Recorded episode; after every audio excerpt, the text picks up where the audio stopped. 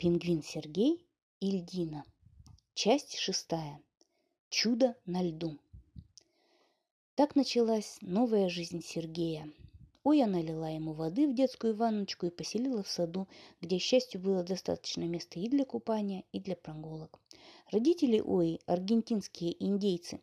Люди добрые, но молчаливые, почти не удивились появлению пингвиненка. Они привыкли, что их дочь постоянно что-нибудь вытворяет, из последних вытворяний – Оя одела Пинки в девочку и водила на задних лапках по местному супермаркету. Оя нашла птичье яйцо и его высиживала. Оно не высиделось.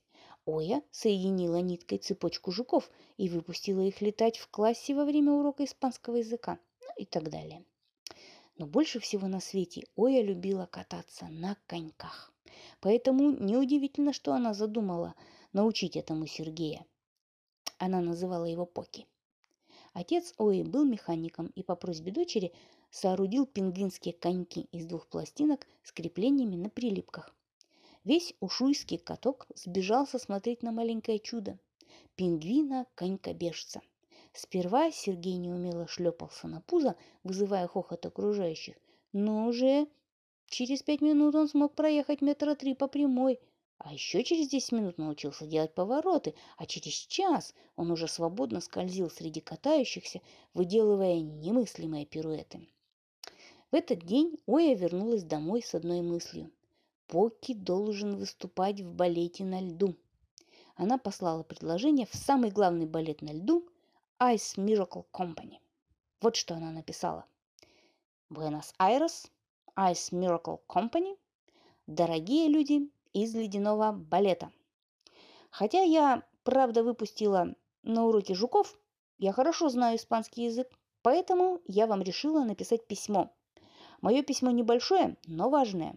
Я познакомилась с пингвином Поки, который еще не велик, но уже умеет кататься на коньках. Он, кроме этого, добродушный. А это тоже важно для артиста, я думаю. У него папины коньки из двух пластинок. Он любит рыбу и рачков, он еще любит удивляться. Он очень симпатичный, только вместо ушей у него только дырочки. Внизу она написала, чтобы было понятно от кого. Оя из города Ушуая, самого южного в Южной Америке, так сказала учительница географии Мирабель, мы зовем ее Чайка, потому что она все время кричит. Улица возле моря, дом 6, фамилия Попокатипетель, как вулкан. Вскоре Оя получила ответ. Ее споки приглашали на просмотр в Буэнос-Айрес и даже прислали деньги на билет. Не буду грузить тебя подробностями, но достаточно сказать, что Поки Сергей был принят в балет, а Оя назначена его личным тренером. После упорных тренировок он начал выступать в шоу с отдельным номером под названием «Чудо Поки». Успех был сказочный. Публика хлопала пингвину так долго – что не оставалось времени для других номеров, и остальные артисты завидовали и сердились. Но Оя и Сергей были такими милыми, что артисты не могли на них долго сердиться, тем более что Оя после каждого представления за свой счет угощала всех артистов мороженым. Кстати, они с Сергеем получали немалое жалование – тысячу евро за каждое выступление.